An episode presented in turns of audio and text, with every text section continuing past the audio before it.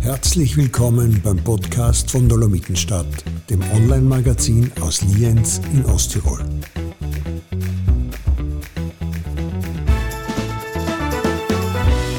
Herzlich willkommen zu einem neuen Dolomitenstadt Podcast mit der Silvia Ebner. Bei mir heute im Studio in der Beckett sitzt ein sehr junger, sehr risikobereiter, sehr, sehr mutiger und inzwischen sehr, sehr erfolgreicher Sportler. Und zwar in der Bike-Szene. Und da werden jetzt bei vielen Hörern und Hörerinnen ähm, schon die, die Glocken läuten und ein Name auf dem Bildschirm erscheinen, und zwar Wiedmer. Das liegt fast auf der Hand. Herzlich willkommen, Gabriel Wiedmer. Hallo, Servus, freut mich richtig, dass ich da dabei sein darf. Ähm, ich habe ja nicht so viel Podcast-Erfahrung bis jetzt, aber jetzt äh, freue ich mich umso mehr, damit wir das starten. Ja, es ist eigentlich nur ein Gespräch, das aufgenommen wird und ich freue mich, dass du Zeit hast. Und wir bleiben jetzt gleich einmal bei deiner Familiengeschichte, weil die ist ja wirklich spannend. Also Nomen ist Omen. Wiedmer steht jetzt für Erfolg auf zwei Rädern, mit und ohne Motor. Ähm, der Fabio ist ein sieben Jahre älterer Cousin. Genau. Der Johannes ja. ist zwei Jahre jünger. Genau. Der Stefan filmt die. Also ihr seid keine Brüder, sondern wirklich Cousins, alle aus Oberbeischlag. Aus dieser kleinen, was nicht, 100 Genau, ja, viel sind es nicht, nein, wenn überhaupt. und im Grunde alles wie man es. Ja. Äh, wer hat jetzt den Grundstein gelegt? Waren das eure Väter, die sich irgendwann gedacht haben, der Bu ist vier, jetzt kriegt er mal eine gescheite Motocross? Oder wo, wo hat das War angefangen? ja, also Angefangen hat es ursprünglich mit Motocross-Fahren. Also wir sind dann alle quasi so, ähm, die drei Wiemer, sagen wir mal so, sind angefangen mit Motocross eben. Und dann, ähm, ja, nach einer gewissen Zeit ist dann bei mir ähm, mit sieben oder acht ungefähr, bin ich dann eben umgestiegen aufs äh, Trail-Motorradfahren mhm. und dann weg von den Motocross und der Johannes quasi, der Jüngere, der fährt immer noch Motocross und ist da äh, recht erfolgreich auf jeden Fall. Ähm, genau, und dann ist es bei mir weggegangen, dann bin ich zum Trail-Motorradfahren gekommen und dann währenddessen zeitgleich bin ich ein bisschen in das Radlfahren reinkommen, mit Fabio eigentlich auch. Ähm, sind dann tagtäglich zusammen gefahren eigentlich und dann ja, hat sich das Ganze eigentlich so ein bisschen entwickelt, kann man so sagen, ja, genau. Genau, der Johannes hat jetzt eh in einem Gespräch mit dem Fabio gesagt, na, er bleibt vorläufig einmal beim Motor, das ist weniger anstrengend. ja, das stimmt, das kann man schon vorstellen. Teilweise, da beneide ich ihn eher ein bisschen, dass er einen Motor hat, ja, muss man sagen. ja, wobei das Risiko dann auch vielleicht noch höher ist. Ich meine, das Risiko bei euch ist einfach so ein riesiger Faktor. Ich denke da an eure armen Mamas, die sich das da anschauen müssen. Ähm, war das nie Thema bei euch, weil ihr so jung angefangen habt, mit vier, fünf Jahren jetzt schon äh, mit Motor unterwegs, am Motocross? Äh, ja, doch schon. Also das muss man schon sagen. Ähm, vor allem, also meine Eltern quasi, äh, die haben mich sowieso immer unterstützt, was sie, was sie machen wollten und so, waren da immer, immer äh, hinter mir und haben immer das unterstützt, was ich wollte. Ähm, aber dann mit Motocross eben war halt die Trainingsmöglichkeit einfach nicht so vorhanden, damit wir einfach gesagt haben, ähm, wir probieren jetzt was anderes, drei Motorrad und dann sind wir einfach da im Wald, äh, genau hinter unserem Haus, haben wir da gestartet eben und dann haben wir einfach mehr Training gehabt und so und dann ist mir das leider ein bisschen zu langweilig geworden, das Trail-Motorradfahren, weil es halt eher ein bisschen langsamer ist und der komplette Kontrast zum Motocross-Fahren. Mhm. Und so hat eigentlich das Downhill auch gestartet. Ähm, ich habe dann da so Videos gesehen, erst gar nicht gewusst, dass das überhaupt ein Sportart ist. Und ja, genau, das hat sich dann, dann das Ganze so entwickelt. Und wie ich dann das erste Mal in Lehrgang draußen mhm. auf dem Downhill war, dann war das für meine Eltern schon ziemlich krass eigentlich, weil die haben sich das gar nicht vorstellen können, dass sie, dass das eigentlich so meine Zukunft sein wird und dass das eigentlich so mein Beruf dann wird. Also es war schon vor allem für die Mama auch beim ersten Mal auf jeden Fall krass, aber mittlerweile haben sie sich schon sehr dran gewöhnt. Ja. Und wie gesagt, ähm, waren immer hinter mir und ich habe gesagt, okay, ich will das unbedingt machen und ich war eh auf der Suche nach was Neuem und so, nach was Aufregenden und dann hat es für mich so gut gepasst, dass ich einfach gesagt habe, ja, äh, ich will es unbedingt machen und dann haben die halt alles in die Wege geleitet, damit wir das gestartet haben, das Projekt. Mhm. Und Sie haben ja natürlich auch quasi das äh, Modell Fabio Wiedmer gehabt. Er ist sieben Jahre älter. Es ist natürlich sieben Jahre länger im Sport dann. Und Sie haben auch bei ihm gesehen, wie erfolgreich man werden kann. Du hast einmal gesagt, dass ähm, Die Tatsache, vom Fabio der Cousin zu sein, ist zugleich Fluch und Segen. Das kann ich komplett nachvollziehen. Wie siehst du das jetzt? Genau, also irgendwo stimmt es natürlich schon. Es ist natürlich auch Fluch und Segen zugleich. Ja. Ähm, man muss sagen, wir sind eigentlich immer zum Radl gefahren und so. Und für uns war das nie eine Konkurrenz, überhaupt nicht. Also ganz im Gegenteil. Wir sind immer zusammen Radl gefahren, haben immer zusammen Clips gemacht und, und alles Mögliche. Und dann ist es halt einfach ein bisschen größer geworden, das Ganze, und hat einfach viel mehr Reichweite bekommen. Und dann sind halt auch so Kommentare kommen wie, äh, wer ist jetzt besser oder sonst was, dass man so als Konkurrenten dargestellt wird, was überhaupt nicht der Fall ist. Also immer noch nicht. Also es war nie der Fall und wird auch nie der Fall sein, weil im Endeffekt macht man schon ungefähr das Gleiche, kann man schon sagen, aber es ist halt einfach die Persönlichkeit und alles dann drum und dran, die Projekte und so sind halt komplett verschieden. Und von dem her ähm, war das für uns nie eine Konkurrenz, aber die Leute, desto größer es waren, desto mehr Leute sind involviert worden, die eigentlich keine Ahnung haben. Und ja, genau, und deswegen kann man manchmal, natürlich profitiert man auch davon, weil, weil halt wie man einfach so eine Reichweite hat, dass das schon, mhm. vor allem wenn es jetzt drei sind, ist halt im, Motor, im Motorsport jetzt auch. Und dann hat es einfach so eine Reichweite und so, so Wellen geschlagen, dass sich das Ganze halt, ähm, ja, dass da halt einfach Leute äh, irgendeine Meinung sich gebildet haben, was überhaupt nicht stimmt. Und ja, wie gesagt, also auf der einen Seite profitiert man natürlich davon, aber auf der anderen Seite ist halt auch oft einmal, ähm, ja, wie soll ich sagen, es ist ein bisschen, bisschen ärgerlich, oft einmal in so einen Schubladen so gesteckt werden, weil nur weil man den Nachnamen hat, muss man sich das Ganze trotzdem verdienen. Und genauso ist beim Fabio gewesen und genauso ist beim Johannes jetzt auch.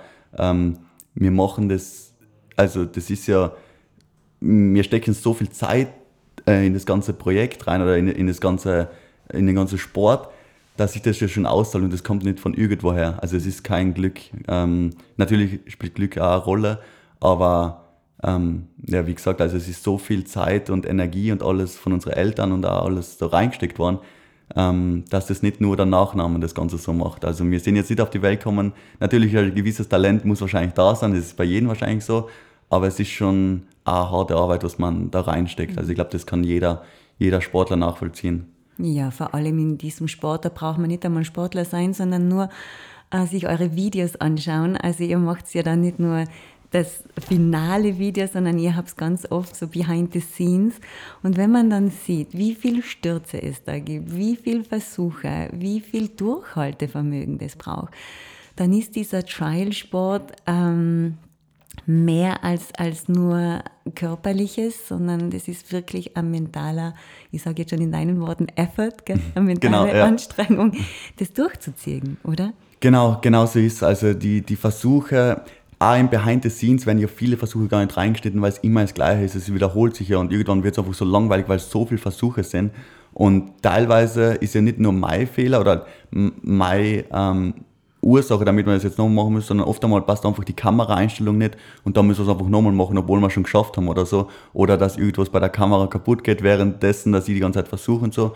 Und das sind so viele Versuche, was man teilweise für einen Trick oder für einen, für einen richtigen Shot probieren muss, dass es schon ziemlich nervenaufreibend sein kann teilweise. Mhm. Ähm, aber im Endeffekt, wenn man dann das finale Video sieht, dann, dann lohnt sich das immer wieder und da ist einfach ist so das Beste, was es gibt, wenn man so auf Nacht dann immer wieder einen Clip anschaut und man weiß, es hat sich ausgezahlt auch. Und das, das ist schon, schon richtig cool eigentlich auch, ja. Und natürlich ist, ist teilweise echt auch anstrengend, aber im Endeffekt zahlt es sich dann immer wieder aus, das Ganze zu machen. Und natürlich die Stürze und so sind, sind teilweise auch dabei, ähm, aber es haltet sich eh zum Glück in Grenzen, weil man macht es ja nicht auf gut Glück, das Ganze, sondern man, man, man weiß ja auch, okay, geht sich das aus oder kann sich das ausgehen und dann Schlussendlich müssen wir natürlich immer wieder probieren, das Ganze.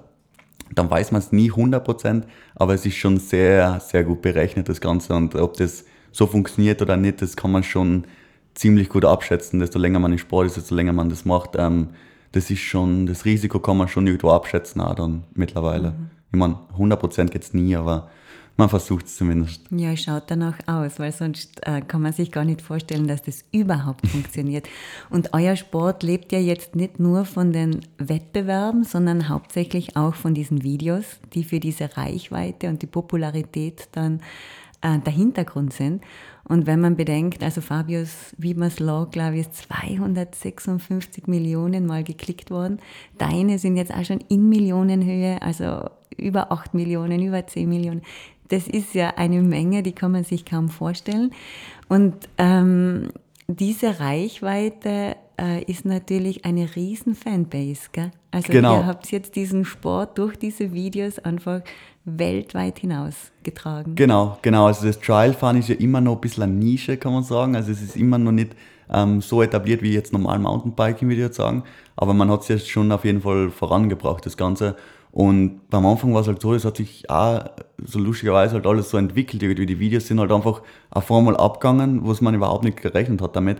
Auch jetzt zum Beispiel einfach auf Instagram oder auf TikTok oder so ist das ja auch brutal krass, einfach das ist jetzt kommen und, und da ist man einfach im, im richtigen Moment auch eingestiegen in das Ganze und hat es früh, früh erkannt und ja, und dann, dann sieht man da halt die, so die Zahlen und so und dann geht es immer weiter rauf und, und irgendwann sprechen die Leute dann wirklich an, so auf der Straße und so und dann, dann checkt man erstmal, okay, das sind ja echte Menschen, was, der, was deine Videos anschauen. Also das sind ja nicht nur Zahlen, das sind wirklich, also ein Aufruf ist wirklich eine Person, die was auf das Video draufgeklickt hat und das dann im besten Fall noch geliked hat oder so und äh, dann, dann realisiert man das ganz ehrlich erstmal, was das für eine Wellen schlagen kann und äh, ja, das ist äh, immer noch unbeschreiblich eigentlich. Man kann das nicht, äh, nicht, nicht in Worte fassen, also so, so 10 Millionen Leute oder so, das kann man sich gar nicht vorstellen, wie viele es sein müssen und ja, das ist dann schon, schon sehr spannend, das Ganze eigentlich, ja. Wenn man sich vorstellt, wer die dann auch alles sein, gell? Eben, und, ja. und wo die alle sitzen und sich dieses Video Ja. anschauen und, und wahrscheinlich das dann auch zum Ansporn nehmen, selber zumindest ein paar Tricks zu probieren. Also der Sport ist ja vor allem bei, bei Jungen, bei Jungen, Ja. Burschen und Mädchen, äh, wirklich beliebt jetzt, gell? Also Genau, ja, ja. Nicht nur in Österreich. Na, genau, also es ist wirklich weltweit, kann man sagen. Ja, und generell das Mountainbiken, das was wir machen, also nicht, es ist ja nicht nur Trialfahren, es ist ja so viel verschiedene Disziplinen, wo wir sind. Also, also zum Beispiel, bei mir ist ja auch so, dass ich nicht nur eine Disziplin habe, sondern einfach das Trial, dann das normale Mountainbike-Fahren, dann ist das Downhill ist ja auch noch. Und es sind so viele Disziplinen und dann, dann- dann reicht es so weit und man erreicht so viele Leute damit. Und wenn man nur ein paar davon inspirieren kann, das zu machen oder das zu anzufangen oder, oder du, äh, dran zu bleiben, dann zahlt sich das Ganze ja schon aus und ist auch für uns mega cool, immer so das Feedback, äh, das Feedback auch von den Leuten zu, zu bekommen. Und dann ist das für uns eigentlich so das Beste, was es gibt, eigentlich, wenn man dann die Nachrichten liest und so, dass man wegen dir gestartet hat oder wegen dir ist man jetzt da und da und hat das erreicht oder so. Und dann ist das für uns natürlich cool, weil wir wissen, äh, das zahlt sich aus und wir wissen, warum wir es machen. Ja, ich habe auch Videos gesehen von diesen Signierstunden bei den Wettbewerben. Ich meine, die stehen stundenlang. Gell? Ihr seid richtige Helden, zu Recht. Also äh, ist es dann für euch ein schöner Moment oder ist es auch schon so, dass du denkst, boah, das, das wird mir jetzt fast zu viel, so wie beim Fabio? Äh, ja, es, es kommt drauf an. Also zum Beispiel jetzt äh, in Deutschland oben ist das äh, sehr bekannte Bike-Festival, der Dirt Master, ja genau, oder? Winterberg heißt das. Und das ist schon, da ist schon richtig krass. Also da ist schon wirklich stundenlang. Also da ist wirklich ähm, teilweise, das wird gar nicht mehr aufhören. Und irgendwann denkt man sich, ja, mittlerweile muss ja jeder Autogramm haben, aber das ist da nicht so. Also die, das sind so viele Leute, was da, was das sind und was die Videos geschaut haben und dann ist das schon überwältigend irgendwo und ist schon, schon cool. Aber man gewöhnt sich auch ein bisschen dran. Also es ist jetzt ähm, immer noch sehr cool, wenn, wenn Leute da, daherkommen und so und wegen Autogrammen und so. Aber ja, also für, für einen selber ist das immer noch, ja, wie soll ich sagen, überwältigend, aber irgendwie ist auch ein bisschen so Routine ein bisschen geworden, muss ich ehrlicherweise sagen. Ähm, es ist schon, ja, es ist, es ist eigentlich echt äh, interessant. Also es ist immer noch sehr cool und ich, ich mag es auch immer noch. Also so jeden, ähm, für jeden ein bisschen Zeit nehmen, so viel halt geht und auch Fotos machen und so und äh, ja, das taugt mir, taugt mir immer noch und ja, die nehmen auch immer gern Zeit, weil ich war ja auch so, also früher. Also ich habe auch zum Beispiel auch Danny McCaskill, ähm, ist ja auch so ein, so ein Pionier in den ganzen Sport und so und der hat ja das Ganze eigentlich so gestartet. Und damals dann immer auch ein Autogramm von ihm geholt und ein Foto gemacht. Und dann weiß ich genau, wie ich mich da gefühlt habe dann nach dem, also dann nach dem, nach dem Tag, wo ich ihn gesehen habe, das war einfach so einer von den besten Tagen, was ich jemals gehabt habe und genau das will ich jetzt auch machen. Und äh, ich nehme auch die Zeit für die und will das auch einfach, ähm, ja, denen auch so, so ein Erlebnis geben und ein bisschen Inspiration so abgeben, denen ein bisschen, ja, und äh, ja, und dann, das hat sich so schnell alles entwickelt. Äh, damals bin ich noch da gestanden, habe das Autogramm geholt und jetzt andere halt und dann ist das schon, schon recht lustig, so im Nachhinein das Ganze anzu, anzuschauen. Ja. ja, das glaube ich. Und das war wirklich schnell, weil äh, du stehst ja jetzt unter dem gleichen Management wie der Danny McCaskill. Also, ich meine, dein früherer Held, du bist jetzt in der gleichen Genau, Firma, in genau. Resolution sozusagen. Genau, genau. Und wie ist es dazu gekommen? Also, du hast in Lienz die Borg-Matura gemacht. Genau. Du hast nebenbei noch einfach aufgebaut und danach, wie ist es dann weitergegangen? Genau, also ich habe äh, da in Lienz eben Sportpark bin gegangen und habe die Matura gemacht. Ähm, und das hat sich eigentlich nebenher schon alles so entwickelt. Also ich bin dann wirklich ähm, ja, in die Schule gegangen quasi und dann nebenher ähm, immer so mit, mit dem Manager und so geschrieben halt, was ich brauche und äh, was die Pläne so sind, in die Pausen und so.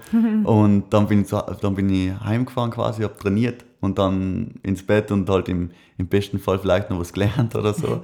Das wäre, ist dann, ist vielleicht auch in der Schulzeit ein bisschen, teilweise ein bisschen zu kurz gekommen, weil halt einfach so ein enger Zeitplan war und dann hat Radfahren immer, immer so, so einen hohen Stellenwert für mich gehabt. Und, aber ich meine, im Endeffekt war, war die Matura auf jeden Fall mal so, so ein Meilenstein auch für mich, weil ich gewusst habe, okay, wenn ich das mal habe, dann, dann habe ich was in der Tasche und so und dann, dann brauche ich mich nicht nur auf den Sport verlassen, so, so mäßig. Und ja, genau, dann, dann habe ich das gemacht und nebenher hat sich, ist das immer größer geworden, das Radlfahren. Und immer, immer, ja, die Leute haben immer mehr erwartet auch irgendwo, weil, weil es ist ja dann immer, immer besser, man hat ja immer besser werden müssen oder wollen auch irgendwo. Und ja, also wie gesagt, das hat sich dann nebenher so entwickelt und man hätte auch theoretisch schon in der, Schule sagen können, okay, ich lasse es jetzt, ich gehe jetzt nur mal Radl fahren, aber ich wollte halt unbedingt das äh, mit der Schule fertig machen, dass wenn ich irgendwann einmal keine Lust mehr habe aufs Radl fahren oder wenn ich mal was anderes machen will oder was auch immer was kommt, dann kann ich immer noch mal studieren gehen oder so und, oder, oder irgendwas anderes machen, damit ich mich nicht einfach auf eine Säule verlasse. Also dass ich wirklich ähm, andere Optionen habe, weil man weiß ja nie, nie, man weiß ja nie, was kommt oder so. Und deswegen ähm, war mir das schon auch wichtig eigentlich, dass ich, dass ich das mache. Und genau, dann habe ich Matura gemacht, äh, zum Glück eh alles gut gegangen, mehr oder weniger. und äh, ja, und dann, dann bin ich eigentlich direkt, direkt eingestiegen in das Ganze, direkt ähm, kurz noch die Frage gestellt, ob ich vielleicht studieren gehe, aber dann habe ich gedacht, nein, jetzt habe ich so lange drauf gewartet, bis ich endlich einmal nur Radl fahren kann, nur die Sachen machen kann. Weil es ist ja nicht nur Radfahren, es ist ja, es ist ja so viel andere Sachen im, äh, im Hintergrund was ablaufen und dann, dann ja, das, das wissen ja auch viele Leute nicht, weil, weil viele meinen ja, es ist nur Radlfahren, so, aber es ist ja nicht nur, nicht nur das Training, es ist ja dann auch, die Videos müssen, müssen geschnitten werden, müssen bearbeitet werden, dann muss es gepostet werden. Da muss man einfach so viele Sachen noch planen, damit Sachen cool werden und cool umgesetzt werden. Und äh, genau deswegen haben wir gesagt, nur, nur mal Radfahren jetzt quasi, unter Anführungszeichen. Und ja, genau, und dann, dann noch zum Bundesheer kommen. Genau, das, die sechs Monate quasi auch noch durchgezogen. Da bin ich eh nicht so viel zum Radfahren gekommen, aber ähm, ist auch oft einmal ganz cool, ein bisschen Abwechslung zu haben und so ein bisschen was, bisschen was Neues. Ähm, meins war es jetzt nicht, aber es war trotzdem mal eine, eine coole Erfahrung ja, im Nachhinein. Und genau, dann seit äh, im April 2021 oder 2022 habe ich das abgeschlossen. Genau, äh, das Bundesheer und dann seitdem äh, bin ich eigentlich nur mehr oder weniger bis, ja genau, also bin ich quasi richtig ins äh, ja, Pro eingestiegen. Ja, und das merkt man auch, wenn man deine Videos anschaut. Also die ersten Clips, gell, ähm, sind natürlich ganz anders wie jetzt. Da Ja. gibt es dann sogar der alte Gabriel gegen der neue Ja. Gabriel und so. Und du hast immer mit deinem Cousin Stefan gefilmt. Ähm, wer hat die Geschichten geschrieben? Weil es sind ja richtige Geschichten dahinter. Also dein Late for School, Ja. gell, eines dieser erfolgreichen Genau, Videos. ja. Ähm, waren das dann deine Ideen oder setzt ihr euch eben in der Familie zusammen und sagt, ja, was könnte man alles machen? Mm, Na, also bis jetzt sind schon alles meine Ideen gewesen. Ja, also es war jetzt wirklich mein, ähm, das war mich ja auch ein bisschen an der Schulzeit, weil in der Schule ist man, oder jetzt nimmt man mehr so die Zeit und schaue irgendwo hin und denke einfach nur nach, sondern, weil in der Schulzeit war es halt so, ich habe halt mitten in der Stunde halt mal so neue Ideen oder so bekommen, weil, weil ihr ja irgendeine Ablenkung wollt auch und dann hat man halt kein Handy und nichts dürfen und das, äh, das fehlt mir eher ein bisschen von der Schulzeit tatsächlich, ja, also die, die Ideen oder so, ja genau, oder ja, die Ideen einfach zu bekommen, dass man jetzt wirklich nichts anderes tun darf, als wie da zu sitzen und äh, das im Idealfall sollte man ja zuhören und aufpassen, aber das ist dann, man schweift dann irgendwann ein bisschen ab wieder und dann kriegt man neue Ideen. Ähm, ja, aber wie gesagt, also die Ideen stammen eigentlich alle wirklich von mir und aus meinem Kopf raus. Ähm, zumindest mal, also die Umsetzung ist dann nochmal ein bisschen was anderes, aber so, ich würde jetzt sagen, so, so Director von den Ganzen äh, bin eigentlich schon ich. Also ich, ich plane wirklich jeden Shot und weiß, was ich will und habe mir das im Kopf gesetzt. Und genau, und dann mit Stefan eben, der setzt das Ganze richtig gut um und genauso wie ich es will. Und äh, dadurch, dass wir es schon so lange machen, ist er einfach jemand, der, der was man einfach, der weiß, was ich will, der weiß, wie er es machen kann, der weiß, wie man es umsetzt. Und deswegen schätze ich das schon, dass wir das jetzt schon ewig eigentlich zusammen machen. Ja, das machen wir jetzt wirklich schon ewig. Und gestartet hat sich wirklich mit einer kleinen äh, Kamera und äh, die was wir so auf einen, also einen abgerissenen Stecken drauf montiert haben und dann ist wir nachgelaufen. Mhm. Ähm, also man merkt schon die, äh, ja, wie soll ich sagen, man merkt jetzt schon die Entwicklung die von den ganzen. Ja, genau, genau. Also es ist dann einfach, ähm, irgendwo will man es dann eh nicht zu professionell machen, weil es einfach zu lange dauert, der einzige Shot. Dann geht es gar nicht mehr so ums Radlfahren, wenn man jetzt zu viel plant. Deswegen, ähm, ja, also mittlerweile, ich glaube, viel mehr müssen wir schauen, ob, ob, die, ob sich das dann überhaupt auszahlt, die ganze, ähm, der, der, ganze Shot, weil es geht immer cooler, es wird immer noch besser gehen, der Shot, und dann muss man auch irgendwann einmal sagen, okay, den Shot, den nehme ich jetzt. Und genau, aber mittlerweile haben wir einfach so viele Ideen und so Sachen, was wir umsetzen können, dass wir da einfach nicht mehr, äh, nicht mehr rauskommen aus dem Ganzen. Ja. Das glaube ich. Und ja. ihr habt ja jetzt auch schon internationale Destinationen wie LA genau. oder Valencia ja. jetzt in Spanien. Genau. Ähm, LA war natürlich ein Highlight, ja, oder? Da auf jeden Fall. Filmen. Auf jeden Fall, genau. Da waren wir, da waren wir filmen in, im Februar äh, des Jahr und das war schon echt ein Highlight. Also jetzt, äh, es hat sich so surreal angehört. Jetzt, mhm. äh, ja, wir, wir filmen jetzt in LA was und dann geht es weiter nach Las Vegas und dann in Utah noch ein bisschen Freeriden, so mit den mhm. Downhill-Radeln. Das war schon, das war, das war brutal. Also das war echt, äh, hätte man niemals gedacht, dass, dass ich da, da hinkomme. Also nach, nach LA, äh, das sind ja normalerweise so Los Angeles, das sind so, so die Promis und die Stars so mäßig. Ähm, und das hätte ich mir eigentlich nie gedacht, dass ich da hinkomme. Und das Ganze eigentlich noch so mein Beruf neu ist. Also ich, ich gehe da Radl von dahin.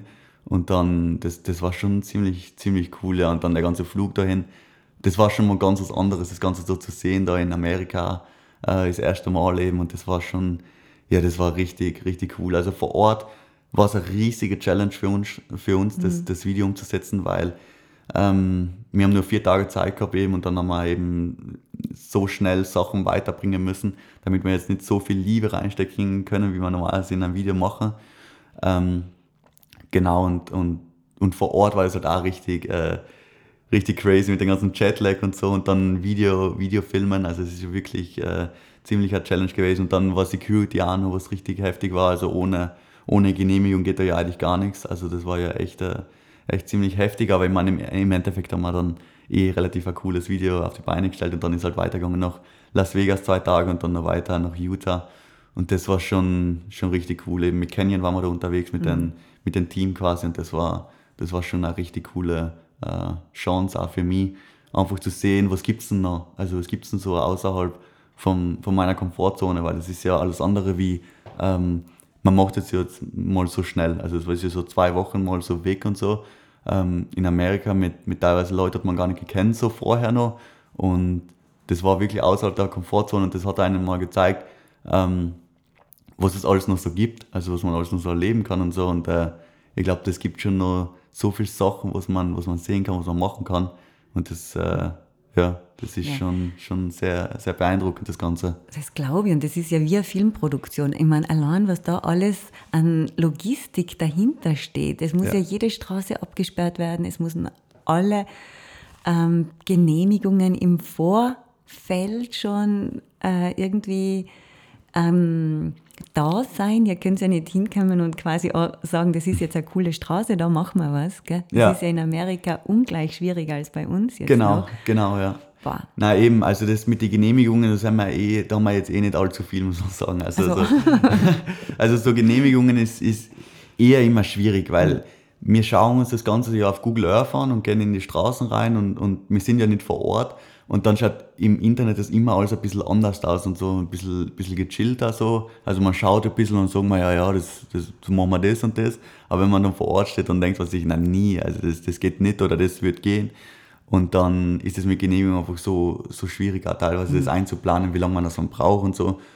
Und deswegen ist es für uns eher so, wir gehen da hin, wir brauchen zwei Leute, was die Straße da absperren, was die Okay. Autos aufhalten und dann machen wir das schon eher ein bisschen Freestyle teilweise auch. Also es ist jetzt schon, ähm, dass man das jetzt einfach so macht oder zum Beispiel da, wo wir in Wien auch so über die, über die Treppen runtergesprungen sind, da ist halt unten einfach jemand gestanden und hat halt geschaut, dass halt keiner kommt in der Zeit oder halt, und wenn wer kommt, dann schnell etwas schreien oder den zurückhalten oder so und dann, ähm, ja, weil sonst mit der Genehmigung, du, wird, du wirst Ach schon immer so, fertig, okay. das ist das Problem. Nein, ja, das also man, man, teilweise sieht man einfach was an der Straße und denkt sich, ja, boah, das wäre cool und dann kann man halt einfach in zwei Wochen warten für eine Genehmigung und äh, es ist halt dann auch so, also die, meistens brauchst du dann halt auch ein Budget ähm, und dann Mhm. will ich das Budget auch nicht in das reinstecken, weil ich mir denke, ja, pf, das geht ja so auch irgendwie, oder? Weil ähm, bis jetzt ist es auch gegangen und natürlich oft einmal geht es nicht anders, also da, da brauchen wir es natürlich, aber ähm, ja, Die in- meiste Zeit gibt es noch so. Genau, die meiste Zeit geht dann- so und dann ist auch für jeden sicher einigermaßen und äh,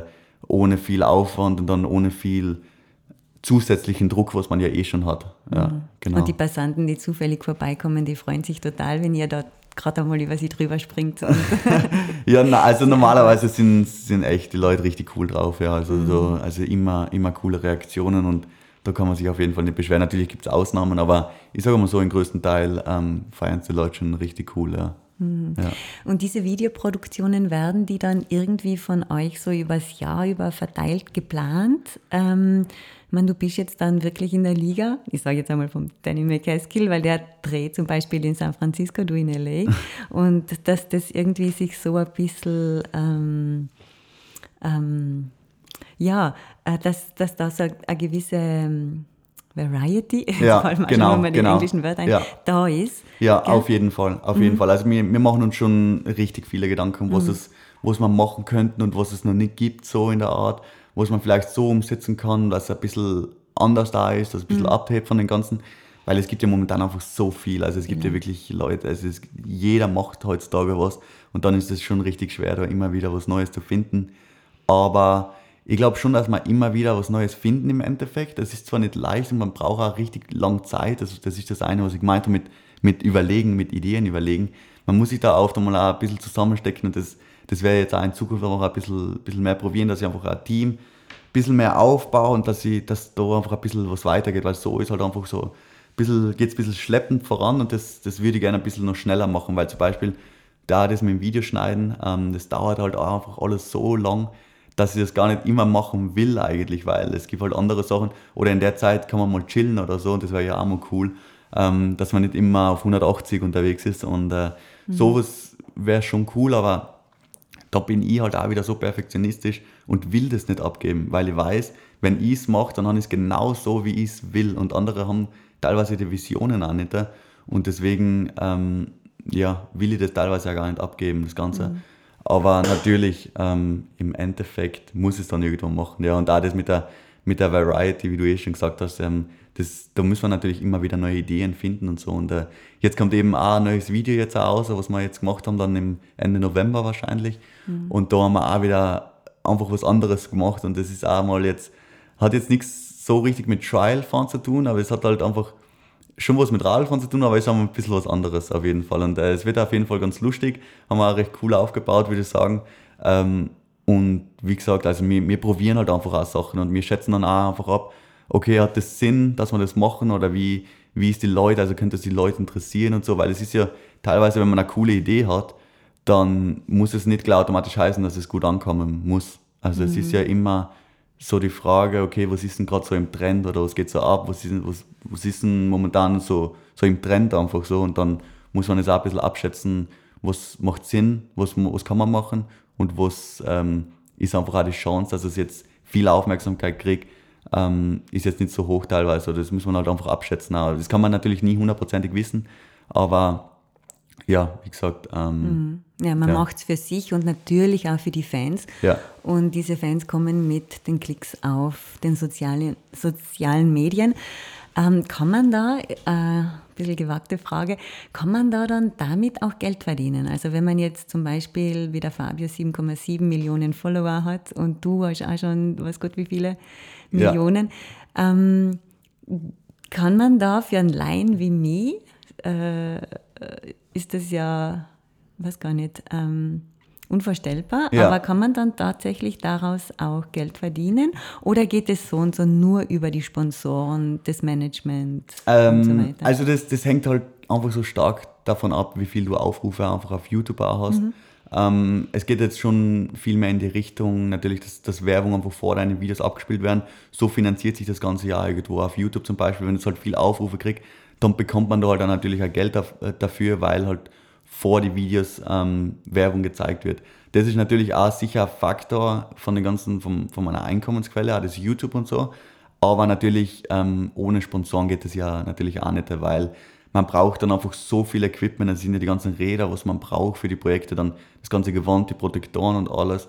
Und die profitieren dann ja auch wieder davon, von den Views und von den Aufrufen natürlich, ähm, weil das rentiert sich ja dann für die auch wieder, weil die bekommen dann ja natürlich wieder die Sales von den Produkten, was, sie, was der oder diejenige halt ähm, macht.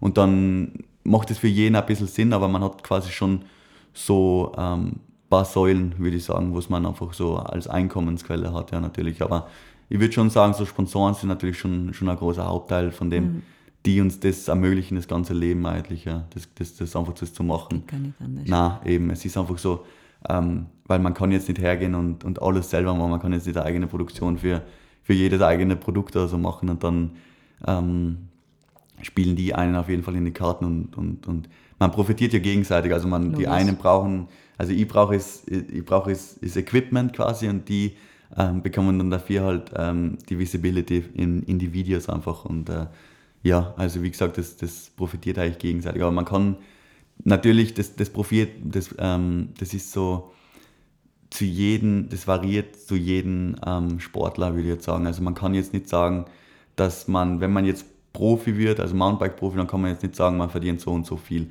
Also das hängt so, so stark ähm, von verschiedenen Faktoren ab, das kann man jetzt gar nicht äh, in einen. Ähm, Logisch. Ja, das ist genau. trotzdem immer individuell. Genau, es ist auf jeden Fall individuell. Und ja, also wie gesagt, das, ist, das hängt einfach so von so vielen Faktoren ab, dass man es gar nicht sagen kann. Und äh, ja, das ist ja, bei, bei jedem auf jeden Fall anders, würde ich sagen. Vor allem, weil man ja auch verschiedene Disziplinen hat. Du hast jetzt alle drei. Ähm, Gibt es eine Lieblingsdisziplin für dich? Also Trial, Mountainbike, Downhill? Boah, das ist echt immer wieder eine gute Frage. Also, ähm, also es gibt ja dann noch, also quasi das Trialbike fahren, dann gibt es das Enduro fahren, das ist so ein bisschen so ein Mix aus Downhill und Trialbike irgendwo. Und dann gibt es noch das richtige Downhill fahren. Und dann gibt es teilweise auch noch das E-Bike fahren, also bin ja auch hin und wieder mal unterwegs. Und es ist dann, ja, es ist, also ich kann mich nicht entscheiden. Also es ist einfach so, für mich ist immer schon die Vielfalt einfach im Vordergrund gestanden und, und dass ich das machen kann, auf das, was ich Lust habe. Und es ist auch so, ich will auch nicht äh, abhängig von irgendwas sein. Zum Beispiel, wenn ich jetzt nur Downhill fange und die Bikeparks machen zu, was, was, was mache ich dann? Also dann, dann, dann stehe ich da und weiß nicht wirklich, was ich machen kann. Und deswegen will ich immer das machen, auf das, was ich Lust habe. Zum Beispiel, wenn jetzt die Bikeparks zu haben, dann gehe ich halt Trialbike fahren, weil da brauche ich nichts. Da brauche ich nur mich selber. Dann mache ich eine gute Musik an und dann gehe ich einfach mal Radl fahren. Und, und wenn es Nacht ist, dann brauche ich einfach nur irgendwo am Parkplatz, was bel- beleuchtet ist. Also das ist einfach so, so cool, die, die, ähm, die Abwechslung zu haben. Das ist für mich das Wichtigste. Also nicht immer die Einseitigkeit. Zum Beispiel also das Trampolinhupfen natürlich nur vieles auch einfach, zum Beispiel auch das Video schneiden oder so, oder das Trampolin springen. Das ist auch einfach so ein Bestandteil von meinem Leben auch. Das ist ja nicht nur das Radlfahren, ähm, was mir Spaß macht, sondern so viele andere Sachen auch noch, was man so richtig taugt. Und das ist einfach die Vielfalt. Das ist eigentlich das, was das für mich so speziell macht. Ähm, und auch für die Partner ist das halt, oder für die Sport, äh, Sponsoren, für die ist es natürlich auch richtig cool, weil ähm, man hat jetzt zum Beispiel bei Canyon ist jetzt so, man hat jetzt dieses Trial-Bike, dann hat man das Enduro-Bike, dann hat man das Downhill, das ist für die, oder das E-Bike und dann ist es für die auch cool, dass ein Athlet so viel abdecken kann. Und dann ist das für uns natürlich wiederum auch wieder so cool. Also es ist dann immer so, so ein Geben und Nehmen irgendwo und das, das taugt mir eigentlich auch einfach die, die, die Abwechslung. Aber das ist für mich so das Coolste von den, von den Ganzen, dass ich einfach sagen kann, okay, ähm, keine Ahnung, heute ist nicht so gutes Wetter oder, oder heute regnet es nur, dann fahre ich in irgendeine Bikehalle oder so und dann gehe ich einfach da ein bisschen, bisschen Trialbiken. Das ist so, so das Coolste für mich eigentlich, ja, dass ich nicht nur von einer Disziplin abhängig bin, sondern das machen kann, worauf ich auch ein bisschen Lust habe. Und das, das, ja. Okay. Ja. Also Canyon zur Erklärung ist, ist der Genau, Bike-Sponsor ja, von dir ja. unten, Fabio. Die Genau. haben natürlich zwar zwei Golden Boys da in ihrem Programm jetzt. Und das Trialfahren eben, das sollte man vielleicht auch kurz erklären, dass man einfach auf einem Bike alles machen kann. Man hupft, man springt, man, man, man überquert Hindernisse und es schaut alles so leicht aus. Und bei dem bleiben wir mal. Es schaut dann, ich man kann sich vorstellen, man weiß es, dass es nicht leicht ist, aber es schaut dann bei euch so leicht aus. Ähm, wie trainiert ihr? Einfach indem ihr das ständig macht oder habt ihr schon einen richtigen Trainingsplan im Hintergrund? Ja, also ähm, für diejenigen, die sich jetzt unter Trial nichts vorstellen können, das kann man ein bisschen mit, mit BMX auch vergleichen. Ähm, also vom Bike her ist natürlich ein bisschen anders und wir haben bessere Bremsen und so drauf. Ähm, aber ich glaube, für viele hilft das natürlich und BMX ist halt für viele einfach, äh, ähm, da schaltet was im Kopf, die, die wissen mhm. Bescheid. Ähm, aber jetzt nochmal zurückzukommen auf, auf das Training und so. Es ist jetzt beim Trialfahren ist einfach so, ähm, das stimmt, also das, das Mühelose, das, das ist eigentlich unser Ziel, dass, dass es so, so easy wie möglich ausschaut, also dass es so, so, so geschmeidig wie möglich mhm. ausschaut, das ist eigentlich so ist beim Trial so die Kunst, also das ist wirklich so ähm, die Kunst von dem Ganzen, weil wenn man es dann also es zählt ja nicht, wenn man es nur einmal macht, sondern es ist wirklich dann, wenn man so tausendmal hintereinander oder wenn man es so tausendmal schafft oder so, dann kann man es halt so richtig und kann es jedes Mal wieder machen. Und genau das geschmeidige Fahren und das smooth Fahren, aber das, dass es so richtig cool ausschaut, wenn, mhm. wenn man das, das anschaut, quasi. Wenn ich jetzt einen anderen Fahrer anschaue, der was so richtig gut fährt, dann ist es für mich so richtig Entspannung. Also weil es mhm. einfach so richtig leicht ausschaut, aber ich weiß, wie schwierig das, das eigentlich ist. Und ja, bei uns, bei uns im Training sage ich so, man natürlich macht man einfach auf das, was man auch Lust hat. Aber zum Beispiel macht man jetzt schon so, ähm, so zum Beispiel so ähm, Sprungtechnik oder so, dass man einfach mhm. weiter springt oder höher springt, dass man sich halt immer ein bisschen steigert, weil ähm, man will ja immer ein bisschen besser werden, immer ein bisschen, bisschen weiter oder ein bisschen höher springen können. Und dann braucht man aber auch, auch Sprungkraft und so eine Sachen. Und natürlich, man braucht immer bei neuen Tricks, muss man sich das einfach immer einprägen, das Ganze. Was muss ich tun, damit sich das ähm, so ausgeht oder was muss, ich, was muss ich ändern zum Beispiel. Und man macht es dann einfach so oft, bis man es halt dann einfach wirklich drin hat in den Ganzen. Aber es gibt teilweise so Tricks, ich glaube, die, die prägen sich nie wirklich ein. Also es ist mhm. ähm, teilweise immer noch, immer noch sehr technisch und so und dann, dann probiert man es halt immer wieder und dann muss man sich halt dazu zwingen, das Ganze zu machen. Aber ja, wie soll ich sagen, es gibt teilweise so Tricks, zum Beispiel wie ein Backflip oder so, ähm, das ist einfach so Routine irgendwo geworden, was eh, eh brutal eigentlich ist, aber mhm. so ein mhm. Backflip ist wirklich einer von den leichtesten Tricks irgendwoher. Natürlich, Kopfsache ist brutal, also sehr, mhm. vor allem am Anfang, aber ich glaube, so, so technisch ist Backflip schon eher einer von den leichteren Tricks, was wirklich ähm, auch für, für Aufsehen irgendwie ähm, sorgen kann. Ja. Vor allem bei so Shows, zum Beispiel, wir haben es eh in Lienz jetzt auch gemacht mhm. und das war schon richtig cool. Also da war wirklich eine coole Stimmung und da ist halt so ein Backflip einfach so ein Highlight an dem Ganzen. Ähm, das ist schon cool und natürlich braucht man da auch mal ein gewisses Training. Äh, ein gewisses Training. Also ich sehe, also ich habe tatsächlich eh so ein Video auf meinem YouTube-Channel von meinem ersten Backflip, was ich gelandet mhm. habe und das war schon, das war schon echt, echt brutal. Die Rampe war alles andere als ideal ähm, gebaut, weil wir da einfach auch noch nicht die Erfahrung gehabt haben von dem Ganzen. Und alles, irgendwie das ganze Setup, das ganze äh, Konstrukt, was wir da gehabt haben von dem, von dem Backflip, war alles andere als ideal, die Antwort und so. Das war wirklich nicht ideal, aber aus denen lernt man halt weiter und äh, deswegen kann ich halt heute so fahren, wie ich halt fahren kann quasi, weil ich halt damals halt auch schon, schon so viel auf dem Bike unterwegs war und äh, ja, ähm, und wenn dir dann so ganz spezielle Tricks gelingen, ich glaube in Valencia ist da jetzt ja. einer gelungen, wo du selber so eine Freude gehabt ja. hast, oder?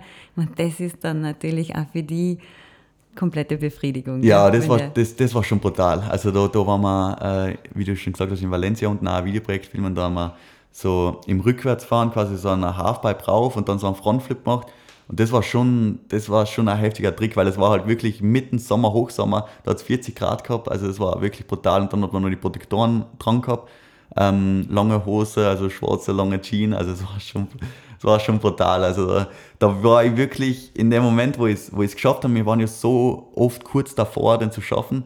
Und in dem Moment, wo ich den geschafft habe, war das wirklich so eine Erleichterung und ich wollte es unbedingt machen, aber ich war einfach auch so erschöpft, dass ich gar nicht richtig feiern gekannt habe.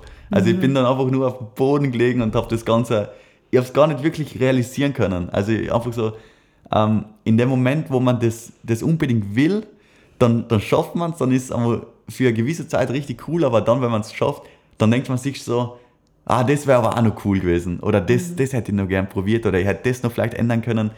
Aber ich schaue jetzt schon, dass ich die Sachen, was ich mache, dass ich sie ja wirklich mehr schätzen weiß teilweise. Ja, weil oft einmal, es ist so schnelllebig, das Ganze. Ähm, man macht den Trick und dann, dann freut man sich kurz und dann geht es schon wieder weiter. Aber irgendwo will ich ja selber das bisschen schätzen, wie, wie selten der Tricker ist. Also den, den, den, den gibt es ja auch so selten ähm, in der Ausführung und auf dem Trialbike gibt es eigentlich so noch gar nicht.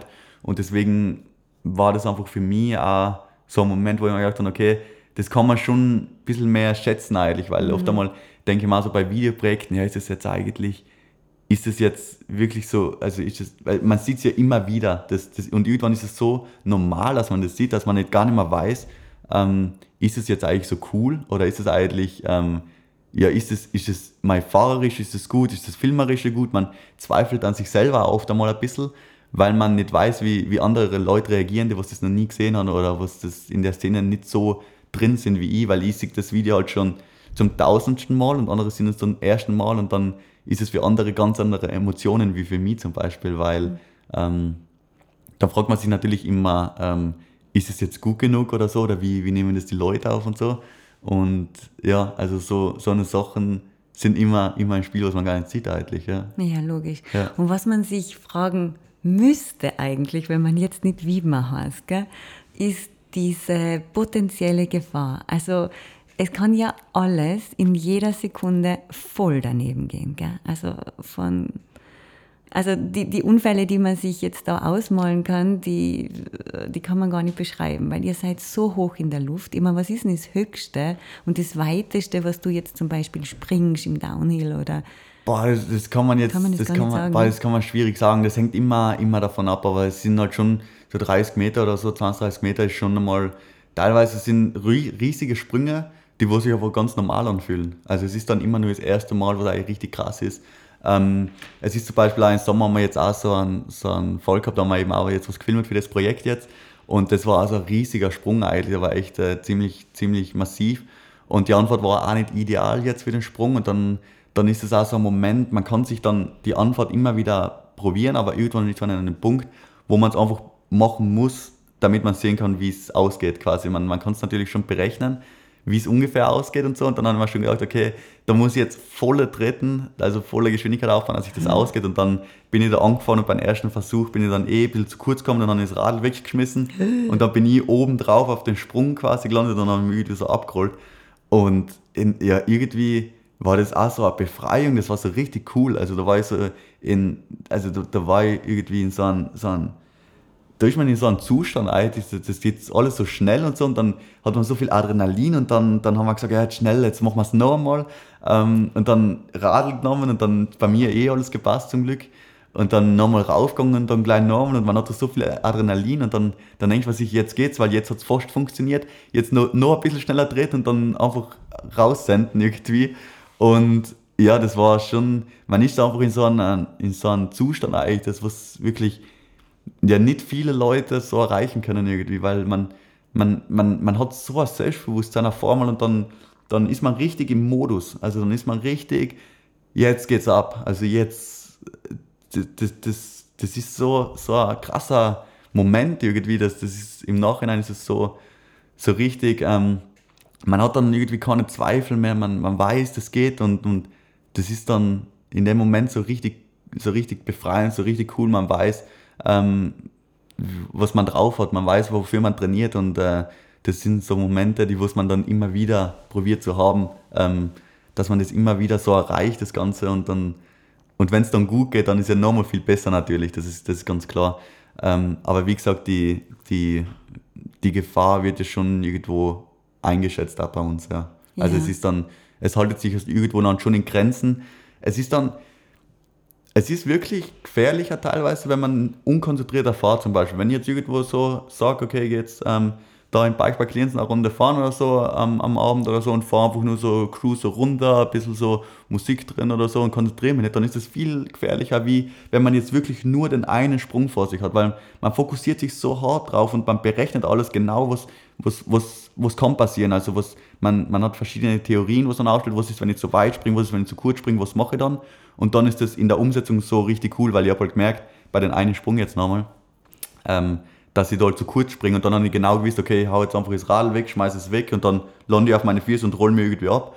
Und dann ist es wirklich, ähm, ist es wirklich dann, dann so passiert und genauso gekommen und dann dadurch, dass ich das da vorne am Durchgang bin, ist es eigentlich relativ gut ausgegangen. Ähm, und viel gefährlicher ist es dann wirklich, wenn man, wenn man nicht konzentriert fährt, wenn man abgelenkt ist, dann passiert meistens die Unfälle. Mhm. Also bei so einer Sache, wenn man nicht 100% bei der Sache ist, dann ist dann ist teilweise wirklich fast noch gefährlicher, wenn man wirklich so Sachen macht, die Routine sind. Vor allem die Routine mhm. ist halt auch teilweise so, man, wenn ich jetzt so runterfahre beim Bikepark, dann ist das für mich so easy und so locker, was für andere immer noch brutal schnell ist. Und äh, das darf man oft einmal auch nicht unterschätzen, äh, okay. würde ich sagen. Also so, so eine Sachen dürfen nicht zur Routine werden. Also es mhm.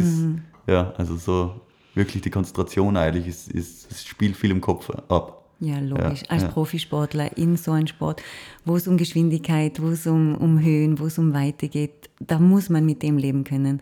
Hat es einmal eine Situation gegeben, wo du mitten in der Luft gemerkt hast, das geht sich jetzt nicht mehr aus? Ja, äh, es gibt, äh, genau, also damals was in, bin ich so einen Europacup mitgefahren, äh, Downhill, das war in Tschechien ähm, und da bin ich auch kurz vom Ziel, das war so ein Sprung und dann bin ich abwärts gesprungen und dann ähm, war das so in so ein Loch rein quasi und dann bin ich weggesprungen, dann habe ich so einen Kick auf den Hinterrad mhm. bekommen und dann bin ich vorwärts rein, bin eingehängt in so eine Wurzel mit dem Vorderrad und da bin ich komplett kopfüber runter. Ähm, und da war, habe ich dann eben Schlüsselbein gebrochen gehabt. Und dann, das war schon, da war ich schon froh, dass es nur ein Schlüsselbein war, weil es mhm. da hätte wirklich viel mehr schief gehen können. Und dann habe ich einfach auch sau viel Glück gehabt bei dem. Ähm, weil ich halt so wirklich kopfüber, kopfüber so runter bin, das weiß ich eh nicht mehr ganz genau. Aber so eine Sachen gibt es natürlich immer wieder, die was nicht nach Plan laufen. Und äh, deswegen bin ich natürlich immer wieder froh, wenn es gut geht und so, das passt auf jeden Fall. Ähm, aber es gibt natürlich immer Momente, wo man, wo man sich dann denkt, äh, in der Luft so, oh, äh, das schaut schlecht aus oder so. Ah. Und dann, ja, teilweise haltet man dann einfach nur noch einen Lenker fest und dann muss man halt einfach schauen, wie man im besten Fall aus der Situation wieder rauskommt. Aber das gibt es natürlich. Man, Im Endeffekt ist es immer, ähm, man kann sich nie hundertprozentig sicher sein. Es kann immer irgendwas, irgendwas sein, mhm. was man nicht berechnet hat oder was, nicht, äh, was man gar nicht in, Erwäh in Erwägung gezogen hat. Und deswegen gibt es das natürlich immer, aber das ist, das, das, das kann überall passieren. Mhm. Das ist sonst auch so. Ähm, es ist natürlich in unserem Sport vielleicht oft einmal ein bisschen höher, aber ja, mir, mir, es ist ja nicht umsonst, machen wir das hauptberuflich. Also mhm. das, wir, wir, berechnen das und wir wissen, was wir machen. Und das ist ja nicht, äh, das ist ja nicht irgendwie so ja, einfach, einfach irgendwoher, dass man das jetzt einfach schnell macht oder so. Und deswegen ist es teilweise auch gefährlicher, wenn man so Hobbyrennen hat, oh, äh, im, mhm. im, im Bezug auf, oder halt wenn man so im Vergleich hat zu Hobbyrennen und, und Weltcuprennen. Also es ist bei einem Hobbyrennen viel gefährlicher, obwohl die viel längsamer unterwegs sind, wie zum Beispiel so ein Weltcuprennen, weil da weiß jeder, was er macht, da weiß jeder, was er kann und da muss man nicht noch viel krasser push, pushen, wie gar nicht geht. Also man mhm. pusht natürlich immer und ist einfach ein bisschen Glück auch immer dabei, aber wir trainieren ja auf das hin mhm. und das ist eigentlich, deswegen äh, ja, passiert überraschenderweise eigentlich beim, beim Weltcup teilweise weniger wie bei so einem Hobbyrennen zum Beispiel. Ja. Es muss da ja abgesichert sein. Es ist ja. ja da wirklich eine Rennstrecke, es ist ein Rennkomitee im Hintergrund. Also da muss ja dann auch alles passen. Ähm, Gibt es in dem Sport jetzt äh, noch viel, was auch sicherheitstechnisch äh, verbessert werden könnte, wo man auf dem Weg ist? Ähm, also ich würde jetzt, wenn man jetzt einmal von den von die Protektoren so anfängt, dann ist das jetzt schon, schon einmal ein drastischer Unterschied, was jetzt äh, in den letzten paar Jahren so kommen ist. Ähm, zum Beispiel also so Brust- und Rückenprotektoren sind einfach ohne den, zum Beispiel beim Downhill, ohne den fahrt man nicht mehr. Also das, mhm. das ist, heutzutage macht man das einfach nicht mehr irgendwie. Ich meine, es gibt immer ein paar Leute, die es machen, aber für mich ist das immer so, so selbstverständlich. Auch wenn ich jetzt einfach irgendwo chillig, irgendwo fahren gehe im Bikepark, dann fühle ich mich schlecht, wenn ich nicht drauf habe oder so. Genauso wie ein Helm ist natürlich, der ist heutzutage zum Glück eh sehr, sehr selten. Äh, das gibt es fast gar nicht mehr, aber so Knieprotektoren und, und äh, Brustrückenprotektor ist einfach so wichtig und das, das verändert einfach wirklich, wenn, wenn du irgendwo hinfliegst oder so, das, dann, dann hilft dann das so viel, ähm, die Protektoren quasi, also so hat sich schon sehr viel getan. Ähm, Und das ist auch allen Laienfahrern jetzt wirklich ans Herz gelegt, Ja. oder? Weil wenn was passiert, dann kann so viel passieren. Genau. Vor allem Rückenmarksverletzungen, Ja. Querschnittlähmung. Genau, genau, genau. Also oft einmal geht es halt einfach so blöd und oft einmal sind oft, am- oft, oft es einfach wirklich die, die kleinen Unfälle, was dann so wehtun teilweise. Ähm, und dann ist es einfach so wichtig, einfach die Protektoren anzuhaben. Und das ist für mich einfach so selbstverständlich, dass ich das gar nicht mehr ohne will und einfach ein schlechtes Gewissen habe, wenn ich es nicht habe. Weil, äh, ähm, ja, also es gibt paar Leute, die was das anders begründen, die meinen, damit man dann vorsichtiger ist, wenn man keine Protektoren hat. Aber dann denke ich immer dran, okay, ich habe keine Protektoren, ich darf jetzt nicht stürzen, ich darf jetzt nicht stürzen und genau dann stürzt man. Ja, logisch. Und wenn man Protektoren hat, dann denkt man sich, ja, das was kommt, das kommt, ich bin gewappnet und äh, ich habe dann, ich kann eh nichts mehr ändern an der Situation, wenn es die, eins die, äh, wenn ich crash ist oder so. Ähm, genau, also das einmal sowieso wegen die Protektoren immer, immer anhaben, das ist sowieso das A und O. Ähm, genau, und ansonsten so vom Sport her, bei uns ist halt so beim Trialfahren ähm, oder beim Mountainbikefahren, da, setzt man sich selber ein bisschen, ein bisschen die, ja, die, die Szene, was man machen will. Und deswegen probiert man das natürlich immer so sicher wie möglich zu machen. Das ist halt bei uns jetzt so, so in dem Fall. Aber zum Beispiel jetzt bei den Downhill-Rennen ähm, gibt es schon teilweise auch viel Kritik, ähm, wie die Strecken äh, abgesteckt werden, weil sie die, die werden ja die Kurse äh, variieren ja jedes Jahr und dann gibt es natürlich schon immer wieder, immer wieder ein bisschen Kritik ähm, an die Organisation, die was das macht, weil die Strecke viel zu schnell ist oder viel zu riskant ist. Und da sieht man das auch teilweise, es spiegelt sich halt dann einfach wieder im, im, im Rennen, dass man dann halt sieht, okay, da haben sich jetzt viele verletzt und dann entweder sind die nächstes Jahr nicht mehr dabei, die Rennen oder so, oder die ändern halt ein bisschen was, weil ähm, es ist auch für die, für die Athleten, zum Beispiel, wenn jetzt neben der Strecke so ein abgesägter Baum ist oder so und dann ist da keine Matte drüber oder irgendein Sicherheitsding, dann, dann ärgern sich auch viele, viele Rider, weil es einfach so unnötig ist. Weil wieso kann man da nicht das was härten? Man, es soll einfach im Endeffekt so sicher wie möglich sein für jeden und für jeden gleich. Und dann sind es einfach so unnötige ähm, Sachen, was man verhindern kann. Ja, also da gibt es schon immer wieder, ähm, auf Instagram zum Beispiel liest man es halt immer wieder, dass da halt einfach auch ähm, ja, Kritik an die Leute kommt und äh, die sagen dann wirklich, ja, äh, sie verstehen das einfach nicht, warum das teilweise nicht so geändert wird. Aber ich glaube, das wird schon immer wieder besser und äh, solange die Organisatoren dann wirklich auf die Leute hören, die was halt wirklich im Weltcup weit oben sind oder die was Ahnung haben, ähm, sobald die das dann, dann so sagen oder ja, posten, dann wird sich auch da was ändern und äh, dann, dann passt es auch, mehr oder weniger, ja. Aber natürlich, es ist dann, es wäre halt dann ärgerlich, wenn dann wirklich was, das, was Es wäre. genau, passieren, genau, ja. Und das gilt natürlich auch für die Bikestrecken, die jetzt nicht nur für Profis gemacht sind, weil Ja. so wie in, in Osttirol, in Kals, in Lienz, Ja. das muss einfach ständig gewartet werden. Wird das äh, getan, also jetzt nicht nur in Osttirol, sondern generell, du kennst sehr viele Gebiete, hast du das Gefühl, dass da gut drauf geschaut wird, weil ja zum Teil auch sehr junge Fahrer Ja. unterwegs sind. Gell? Das sind ja die Zehnjährigen, die sind Genau. ja genauso fanatisch, oder vielleicht die fanatischsten überhaupt.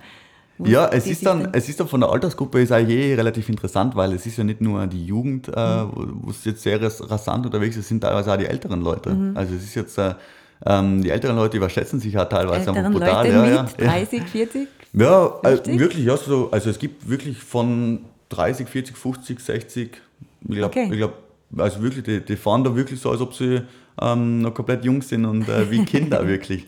Ähm, also von dem her kann man jetzt gar nicht sagen, wer jetzt am häufigsten stürzt oder so oder wer die häufigsten Verletzungen hat. Ähm, aber jetzt nochmal drauf hinzukommen, auf die, auf die Wartungen von, die, von den Strecken, ähm, boah, das variiert richtig, richtig stark von Bikepark zu Bikepark. Ähm, das, das hängt davon ab, ähm, wie viel die halt dann investieren, weil es ist, dann, es ist ein Haufen Arbeit, das Ja, Ganze halt total. immer wieder zu präparieren und so.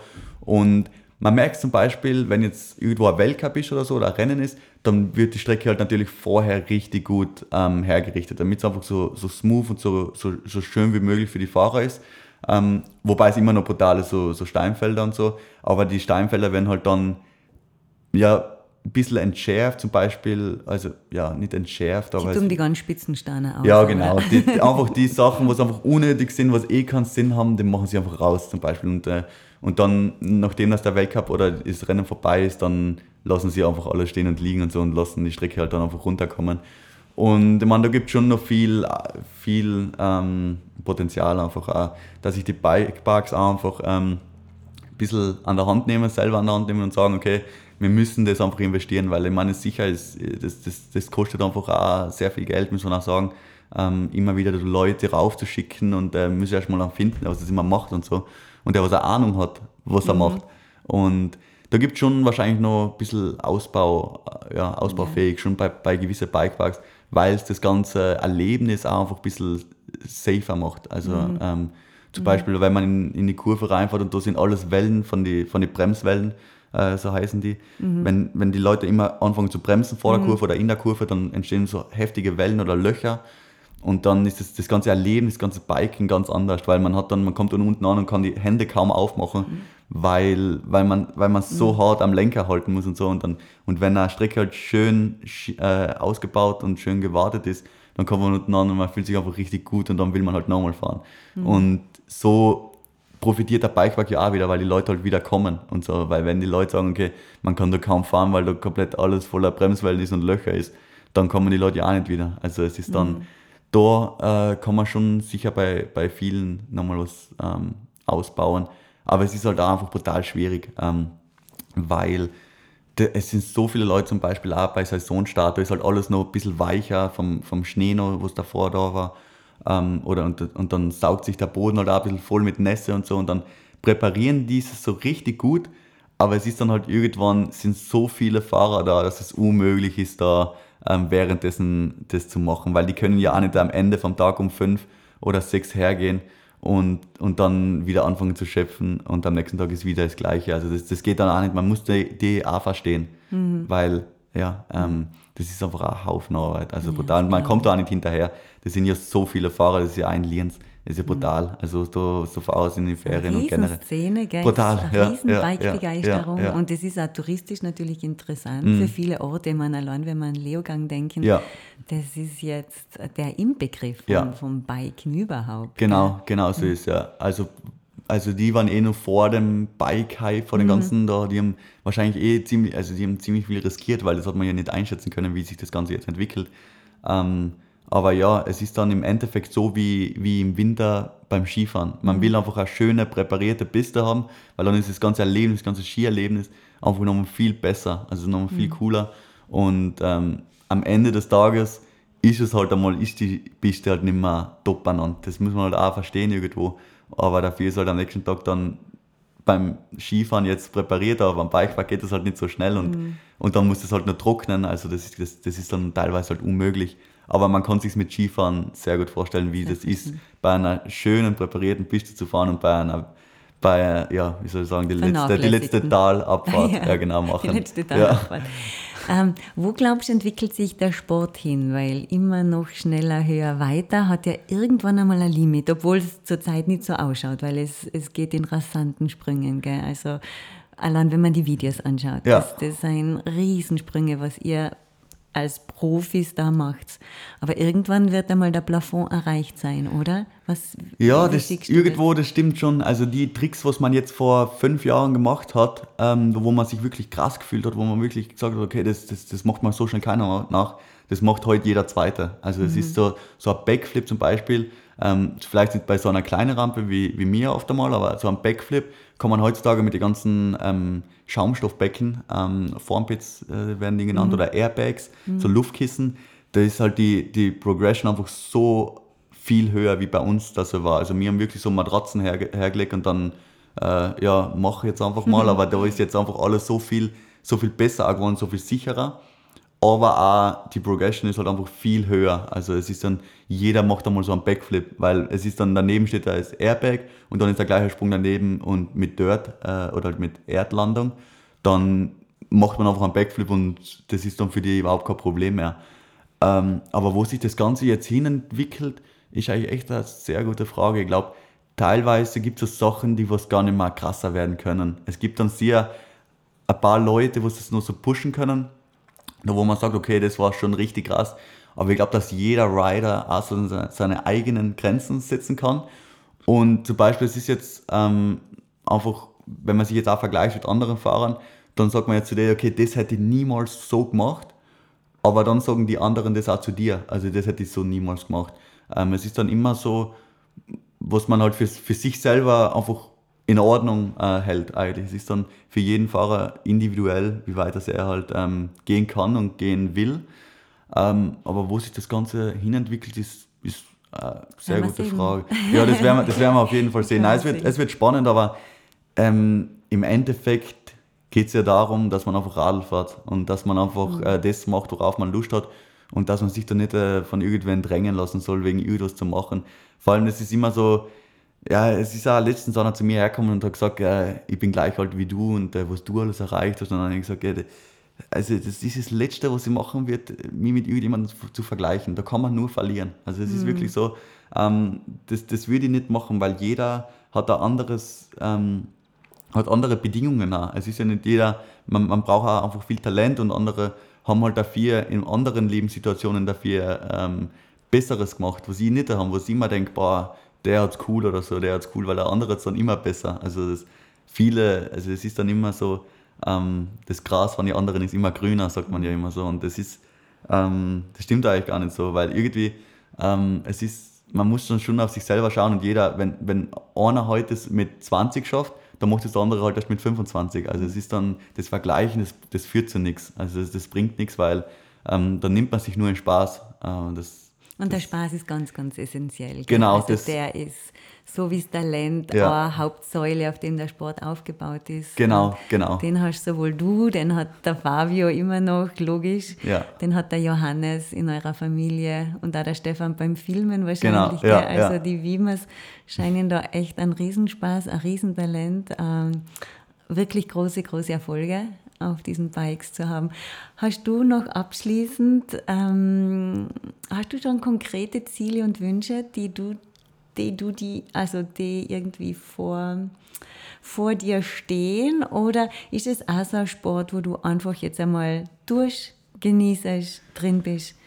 Ähm, ich würde sagen, ich, ich plane jetzt nicht weitläufig. Also ich, ich plane jetzt nicht die Sachen, was in drei, vier, fünf Jahren sein könnten, sondern ich schaue schon, okay, was kann ich in, in näher Zukunft, ich setze mir immer so eher so, schon so Ziele, aber die, was jetzt nicht allzu zu krass sind, zu erreichen zum Beispiel.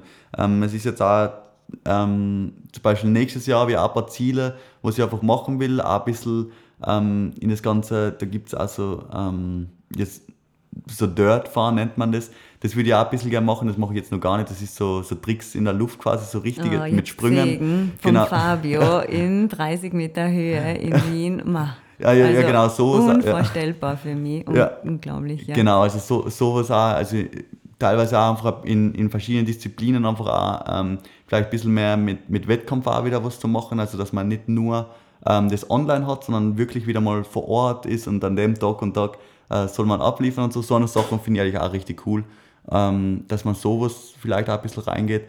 Ähm, und ich habe schon so, so, so Ziele, was ich mir schon, schon erfüllen will, aber wie sagt man da immer, wenn man wenn man sie einmal, wenn man sie sagt, dann kann man sie weniger wahrscheinlich äh, äh, ja, dann, Ja. Dann, dann zum wirklichen Ergebnis eigentlich. Ja, Ja, und dann behalt sie in Ja. deinem Herzen, damit sie ja wirklich in Erfüllung gehen. Ja. Gabriel, ich sage danke für das spannende Gespräch. Es war für mich echt ein Eintauchen in, in ganz eine neue Welt. Also auch in der Vorbereitung. Ich habe mir so viele Videos angeschaut, dass ich, dass das, ich ein richtiger Fan geworden bin.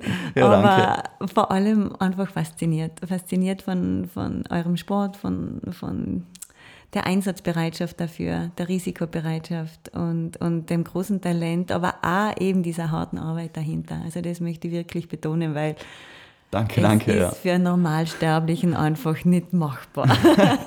ja, danke, danke auf jeden Fall. Und hat mich auch äh, mega gefreut, da dabei zu sein und da ein bisschen äh, Einblicke für andere zu geben.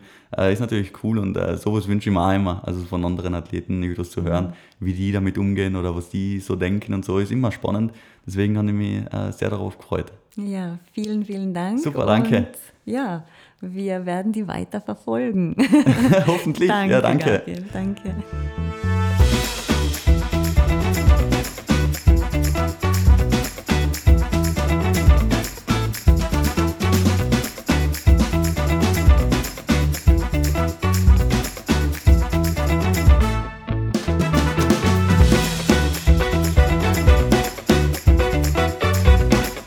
Sie hörten einen Podcast von Dolomitenstadt.at, dem Online-Magazin aus Lienz in Osttirol.